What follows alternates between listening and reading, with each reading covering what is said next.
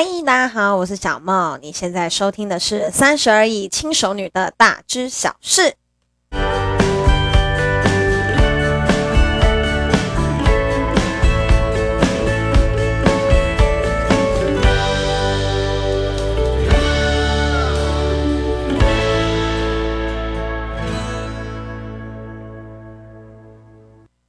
耶我只要出去玩回来啊，我自己本身就可以再回到一个正常更新的模式，所以我们现在就会回到一个大概一至两天就会更新一集的状态。那我自己本人呢，在这个月的十九号到二十一号的时候还要去一趟马祖，所以呢，嗯，十九号到二十一号那几天应该原则上是不会更新的，除非。我有多的呃体力，然后跟多的想法，然后我有办法提前录制好，然后在那一天的时候再上传也是有可能的。那呃，不过到时候再说啦。就算呃两三天没有更新，大家应该还是会等我吧？不至于我两三天没更新，然后大家就不鸟我吧？没没没这么夸张吧？好，那我们今天想要跟大家谈论内容是什么呢？好，叫做高敏感族群。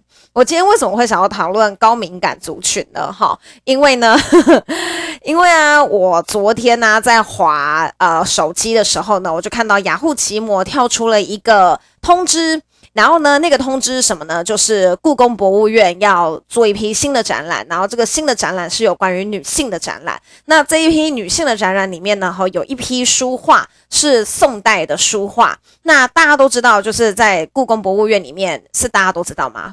还是只有少部分人知道，就是故宫博物院，台湾的故宫博物院之所以可以在世界上站稳脚跟、立足多年，非常重要的呃一部分原因就是那一批国宝，那一批国宝，好，很大一部分就是宋朝书画，哈，那那个宋朝书画就是从宋代的那个作者啊，好，他们流传到现在的。那那些画都是，呃，比如说像崔白啊这一类的哈，你在课本上面才会听到那一些人，然后呃，他们的话全部通通都收藏在故宫博物院里面，然后那一批是最重要、最重要、最具有价值，那个是国宝。那这个国宝的意思就是说啊，哈，就是就是。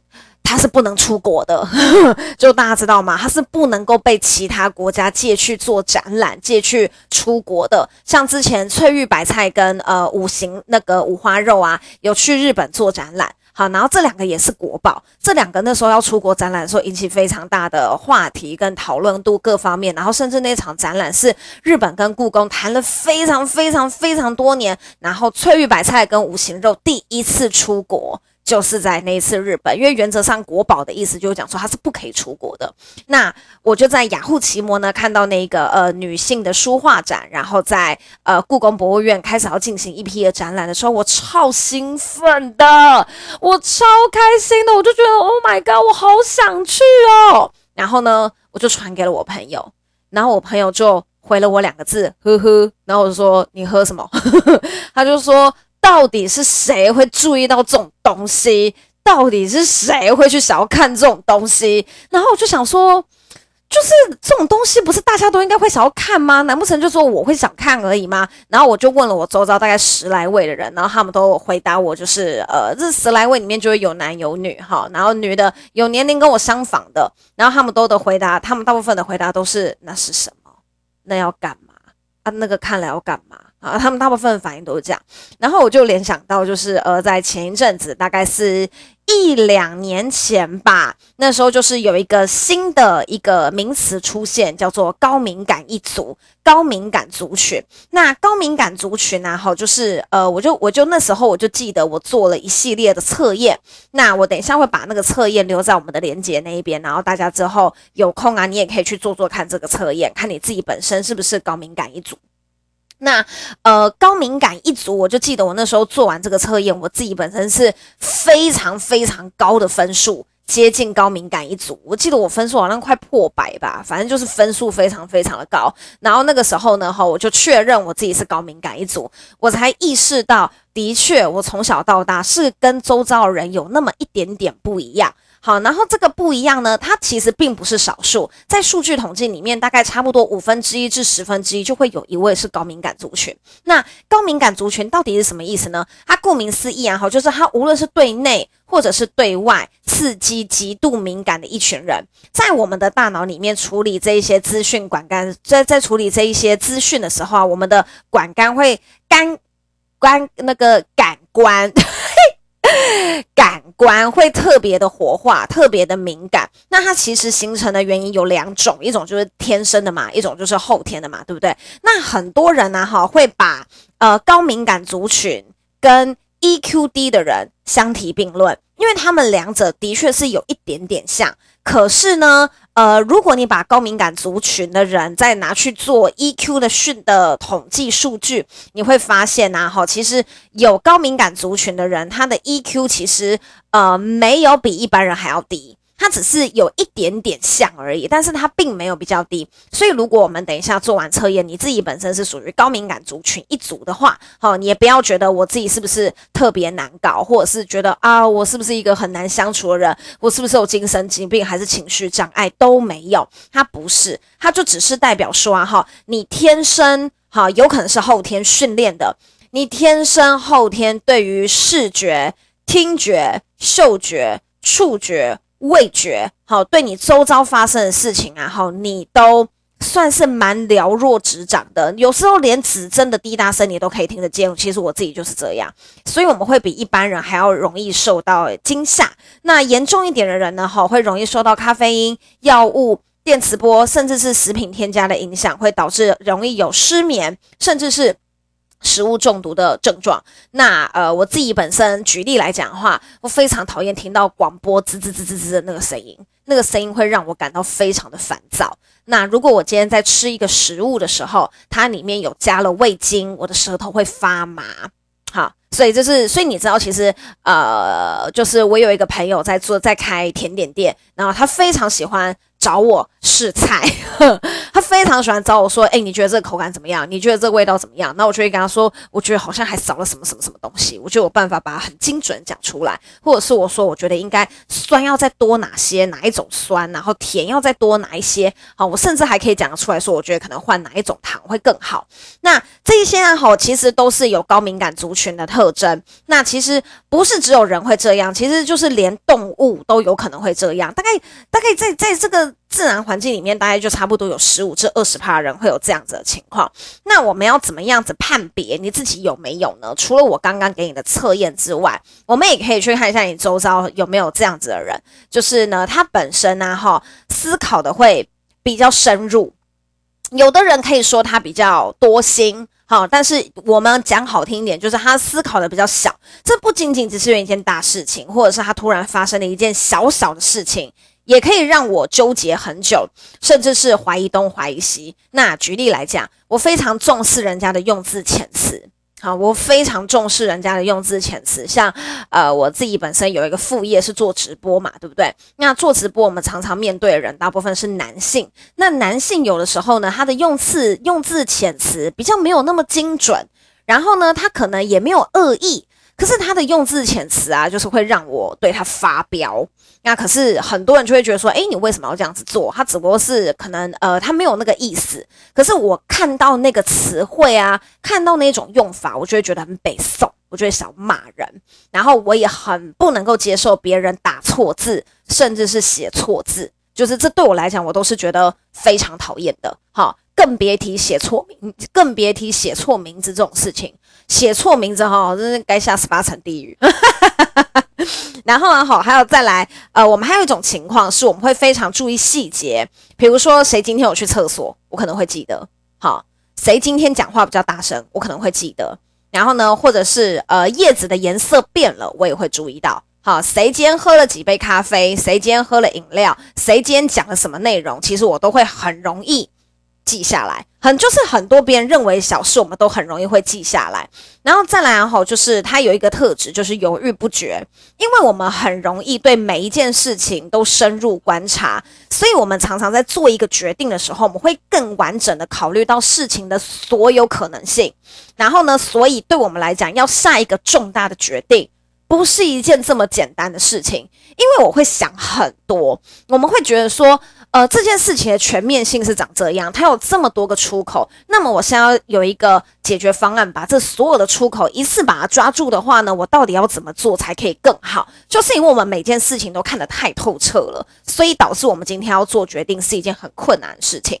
那再来啊，哈，是我们本身啊的情绪的反应比较大一点，你可以说我们比较情绪化一点。那这个情绪化的部分，很多人就会把 DEQ 画上等号，把这种情况跟 DEQ 画上等号。可是其实我们所谓的情绪性的反应啊，好，我们讲好听一点啦，我们可以发挥人逆己逆，人机己机的精神，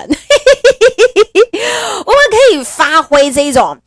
非常大爱的精神，对不对？然后我们可以苦民所苦，我们知道人家痛苦的点在哪里，我们很容易受到别人情绪反应的影响，所以我们的行为举止都会比较情绪化。可能别人在哭，好，然后他可能讲一讲他为什么在哭，我就会把那个情境套在我自己身上，然后我就会开始跟着哭。对，所以其实我们自己本身是。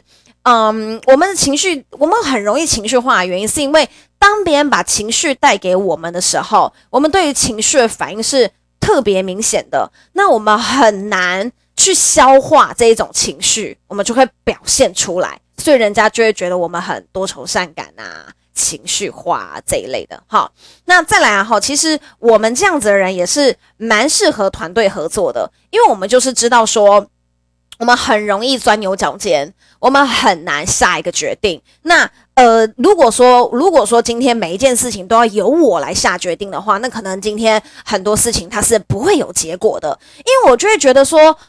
我到底要下怎样子的结论才会是最好的呀？这样，然后所以其实我很喜欢待在团体里面，是因为我觉得有其他人可以帮我。举例来讲，今天是端午连假，对，不是端午连假，今天是中那个双十连假第一天嘛，十月九号。那在这个十月九号的时候呢，其实今天我的白天的正值，我们的工作室办了一场 home party。好，要帮人家体验美容器材、美容仪这样子的东西。那其实呢，在办今天的这个活动的时候，我们上个月我们就已经在跟伙伴们讨论。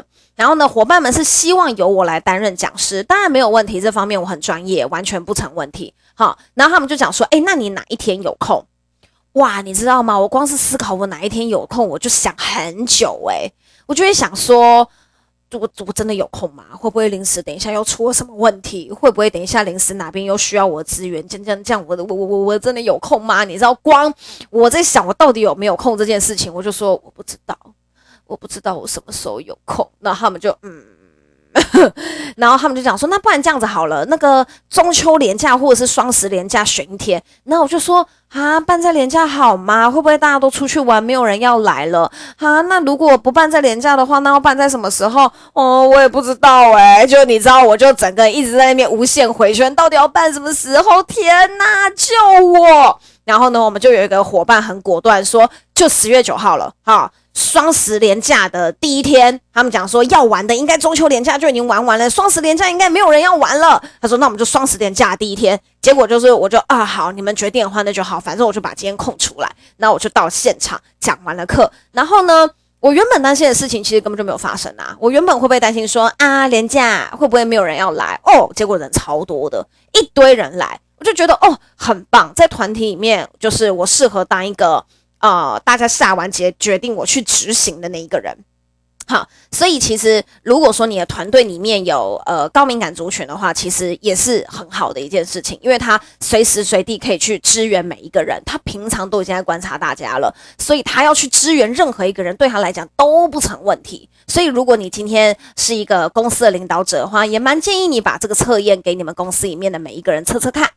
那再来哈，我们自己本身是。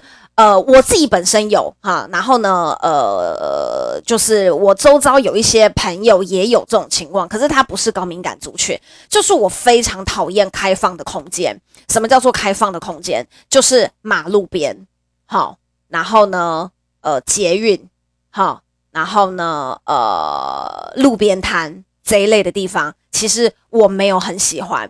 为什么？因为我很容易焦躁不安，我觉得人太多了。我觉得声音太多，人太多，我觉得太多的东西一直在刺激我的感官，我会非常不舒服，我会感到异常的焦躁。所以当我走在马路上面的时候，很多人都跟我说：“哎、小梦，我今天在哪边哪边看到你？”哎，可是我不敢跟你打招呼，因为我觉得你脸好臭。他就说我脸很臭，可是我为什么会觉得脸臭？因为我觉得很烦，我觉得到处都人，一堆声音，我觉得很烦，就是。然后臭水，然后那个臭水沟又很臭，我就觉得哦，好烦哦！走在街上对我来讲根本就是一种折磨。我觉得天哪，好烦哦！怎么那么这么多又那么多味道？然后有鸡排，又有臭水沟，然后一下警察哔哔哔，一下喇叭哔哔哔，然后然后人又在那边撞来撞去，撞来撞去，然后高跟鞋咔咔咔咔咔咔咔咔咔，我就觉得天哪，这些声音真的是让我觉得很烦躁。所以我们其实本身也不喜欢开放性空间。那再来啊哈，就是我前面讲的，就是呃，我因为看了那个看到了那个雅虎奇摩的广告，我好兴奋，我好想要去。那是因为高敏感族群本身对于美术、艺术、音乐、画这一类的东西，我们是很容易有强烈的共鸣的。好，那嗯，举举举举例来讲好了，举例来讲，呃，我不知道大家有没有看过芭蕾舞剧。那芭蕾舞剧里面，在台湾最常演出的就是《天鹅湖》跟《胡桃钳》。那我自己个人第一次接触到芭蕾舞剧，是因为呃，我小时候有学过芭蕾，所以其实在我开始赚钱的时候，我觉得最开心的一件事情是我可以用我自己的钱去看各式各样的展览，跟听各式各样的音乐会。我印象非常的深刻。好，我在看《天鹅湖》的时候，芭蕾舞剧哦，好，没有人唱歌的那一种哦，好，我可以看到哭诶、因为我可以感受到那个舞者带给我的情绪，然后我在那边哭的时候，我旁边的人就觉得哦，你怎么了？因为他睡着了，你知道吗？然后他睡醒一看到我，就是我正在哭，然后我就说哦，没有，我只是觉得很震撼而已。那更别提看歌剧，好，更别提看歌剧这种有唱歌的《钟楼怪人》《悲惨的世界》，好，然后歌我连歌剧魅影这一种有一点像。话剧类的东西了，我都可以感动到想流泪。那大家就知道说我对就是音乐美术这一种强烈的共鸣。那因为我们的感受性很强，那所以就是好听的音乐跟好看的画作、好的歌舞剧都可以让我们的精神跟心灵感到放松。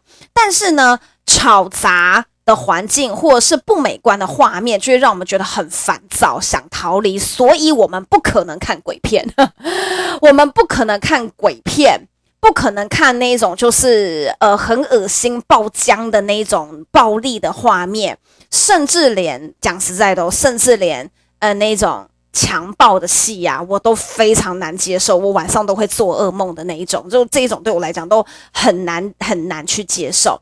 那。呃，这个这个也是啊，哈，这个也是高敏感族群啊，它会有的一种特征。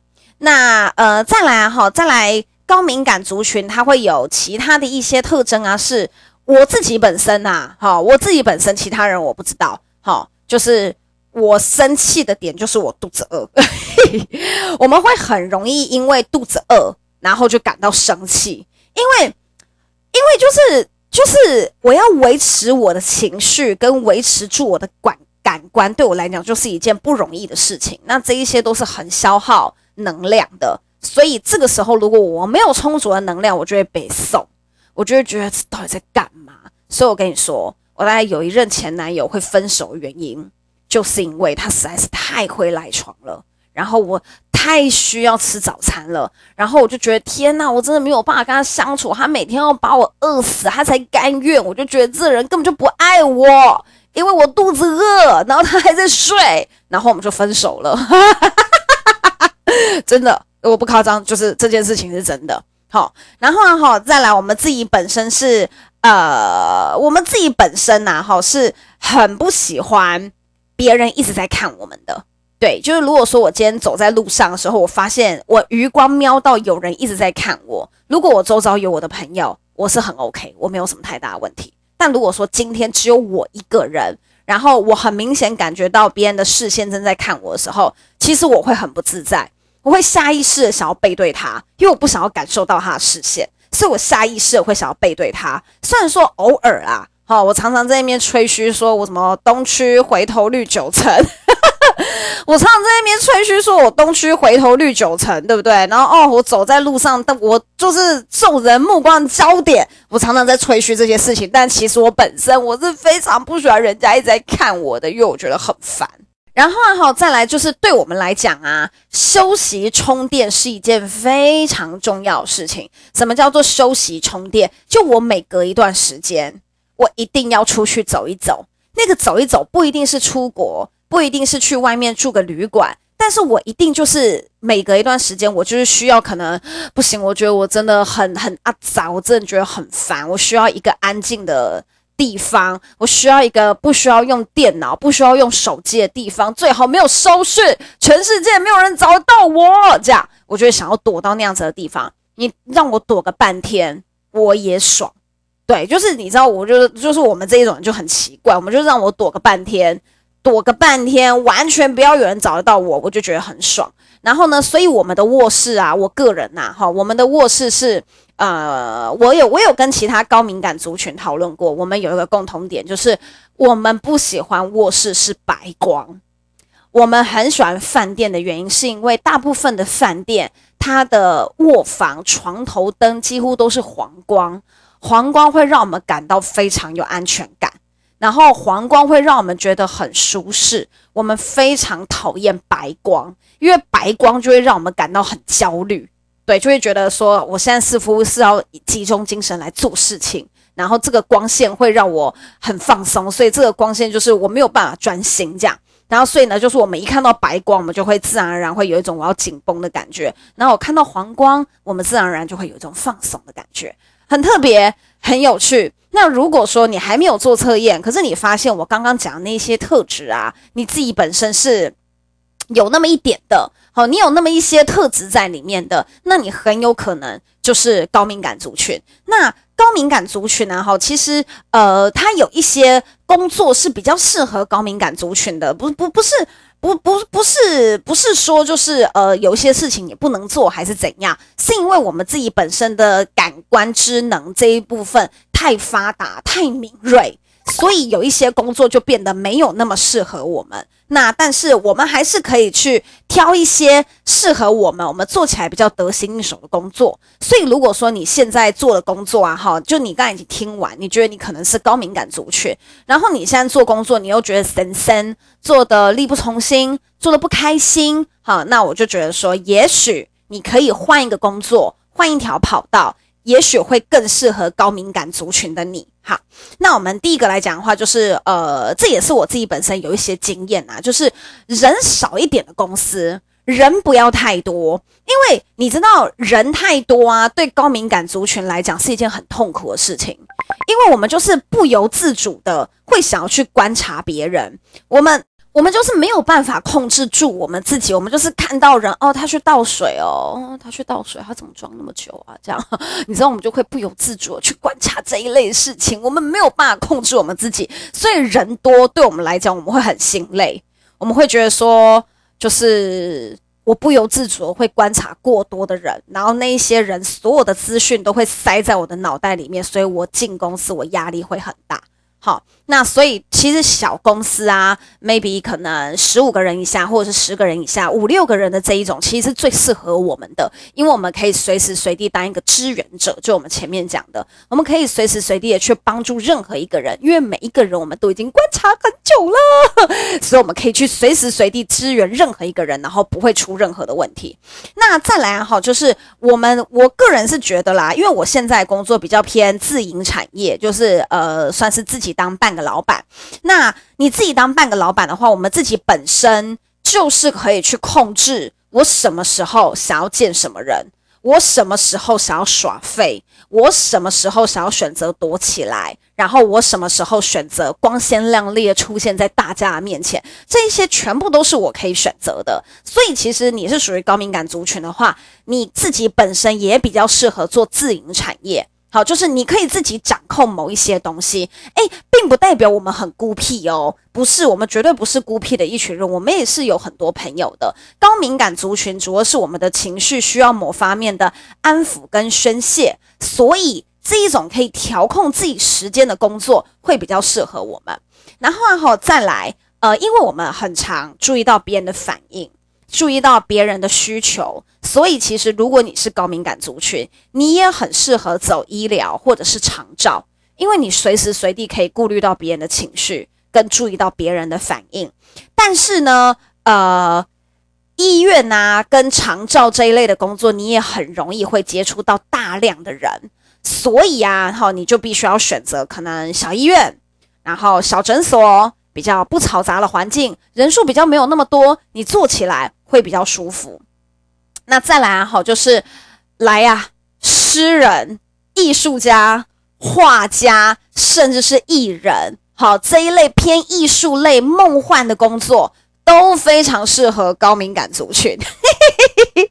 在我自己做自营产业之前啊，其实我是一名婚纱设计师，就是其实我是有做过大约两年左右的婚纱设计。然后呢，我是会自己自己画图、自己打版、自己剪裁。自己缝制，然后自己做马甲，然后因为那个婚纱里面都要有一层是马甲，那个衣服才可以撑得起来。就是我可以从图到完成一件礼服这件事情，我是一个人可以做得完的。好，然后呢，在呃在做自营产业之前，婚纱设计就是我的工作。那我自己大学本身也是读服装相关的科系，所以其实我很能够明白。我觉得我们班的所有同学大概一半以上吧，至少九成吧，应该都是属于高敏感族群，因为大家都很容易会，就是会。在那个情绪里面出不来，然后我现在回想哈，我觉得我同学之间应该要多多一点互相体谅，因为大家都是高敏感族群。你在设计行业、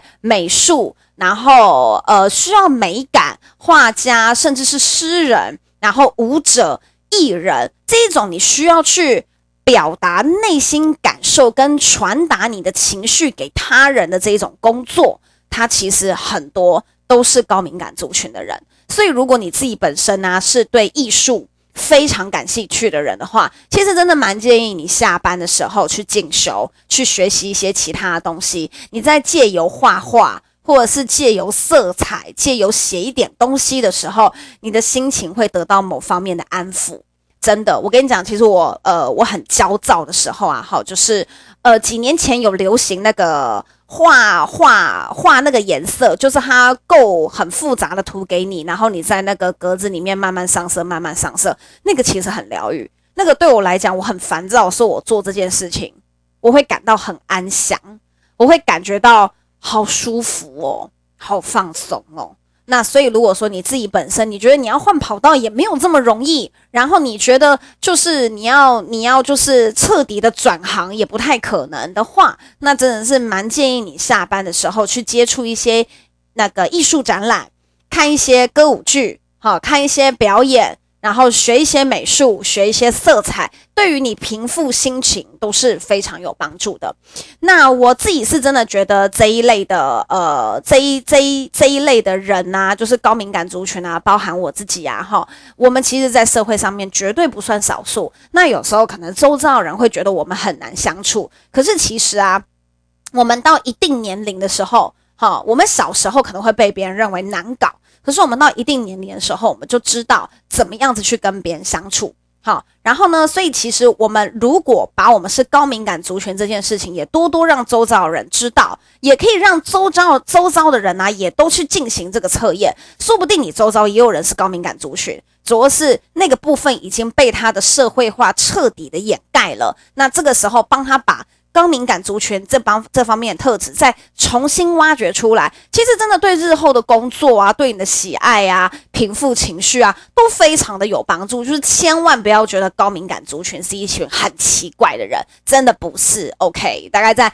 这个社会里面有三分之一至四分之一，哎，没有啦，四分之一至五分之一是属于这样子的人。好，那呃，今天呢，好，就会跟大家介绍一下。今天你们有没有觉得我想很多？我不过就是看到一则雅虎奇摩国立故宫博物院的广告，然后让我想要讲这一集高敏感族群的 podcast。我真的觉得我实在是 嘿话太多了。好，反正啊，这就是我们今天的三十而已轻熟女的大致小事。